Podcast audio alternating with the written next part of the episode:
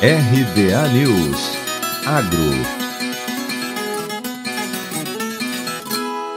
No atual cenário de varejo brasileiro, o ovo está na frente, com larga vantagem das demais fontes de proteína. É o ovo que está substituindo a carne vermelha no prato dos consumidores em 2021.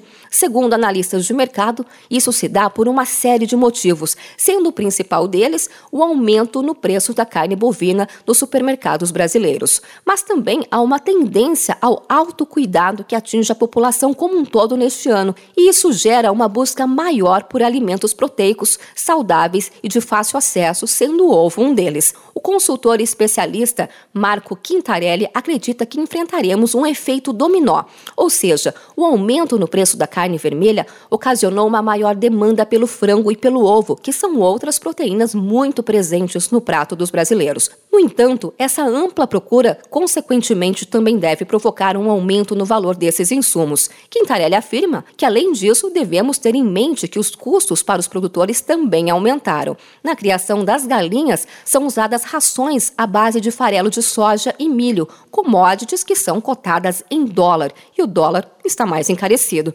Mesmo assim, devido à inflação e aos preços da carne sem expectativa de baixa, o gráfico de vendas do alimento só tende a subir.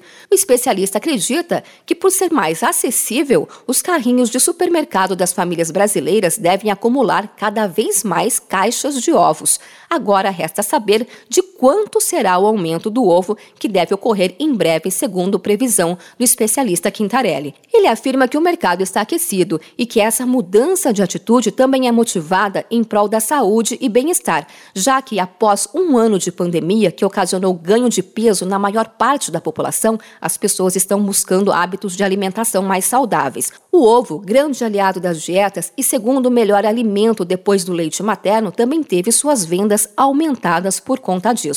Na semana passada, os excedentes de ovos na cadeia de produção impuseram aos produtores um novo retrocesso de preço. E isso aconteceu também na primeira quinzena de maio. Com essa baixa de preços, o preço médio diário aponta valor 5,5% abaixo do recebido na abertura do mês. O ambiente desequilibrado entre oferta e demanda de ovos continua favorecendo a pressão dos compradores por preços favorecidos de acordo com analistas de mercado, enquanto os descartes não conseguiram trazer o equilíbrio necessário, a instabilidade nos preços deve se manter presente no mercado de ovos.